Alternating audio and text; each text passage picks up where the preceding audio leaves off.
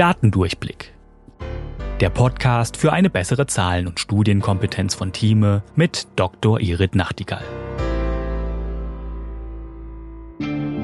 Heute geht es im Datendurchblick gleich um zwei Themen. Zum einen geht es darum, wie gut man eigentlich verschiedene Gruppen miteinander vergleichen kann und wie man einen fairen Vergleich schafft. Irit erklärt das anhand des Antibiotikaverbrauchs den Kliniken eigentlich möglichst gering halten wollen. Und warum das so ist, kann uns Irit natürlich auch gleich sagen.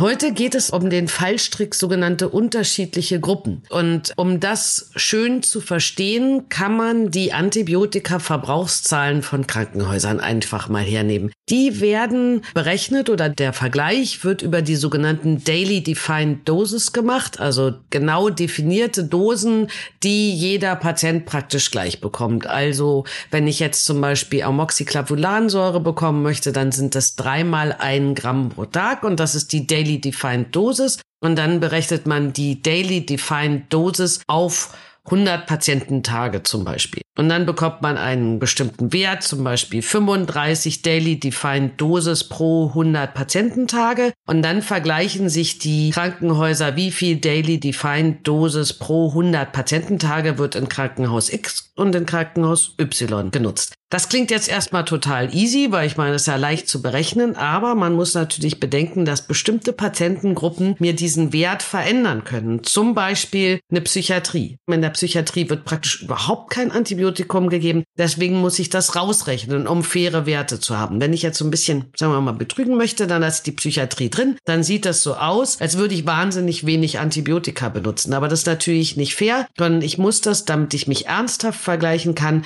muss ich die Psychiatrien raus rausrechnen, dann bekomme ich einen reliablen Wert, den ich damit vergleichen kann. Was ich auch noch rausrechnen muss, aus gutem Grund, ist die Kinderklinik, denn in der Kinderklinik sind natürlich diese Daily Defined Dosen anders als bei den Erwachsenen, weil ich das pro Kilogramm Körpergewicht berechne und das ist bei den Kindern ganz niedrig, deswegen muss ich auch die rausrechnen, denn sonst kriege ich auch da eine Verzerrung. Aber warum ist das überhaupt wichtig, dass ich weniger Antibiotika gebe? Man könnte doch auch sagen, das ist total super, ganz viel Antibiotika zu geben, kümmert sich der Arzt super und gibt halt ganz viel. Wir versuchen, so kurz und so wenig wie möglich Antibiotika zu geben, weil mit jedem gegebenen Antibiotikum die Wahrscheinlichkeit für eine Resistenzentwicklung steigt. Natürlich muss ich Antibiotika geben, die sind lebensrettend, aber eben in einer vernünftigen Menge und nicht einfach sorglos. Und deswegen vergleicht man sich, um zu wissen, ob in dem Krankenhaus Antibiotika in vernünftiger Dosierung und Menge und Dauer gegeben werden. Das ist also das Thema der Vergleichbarkeit der Gruppen, dass ich das ernsthaft ernsthaft mache und dass ich nicht versuche, durch sogenannte Verdünner irgendetwas zu verändern.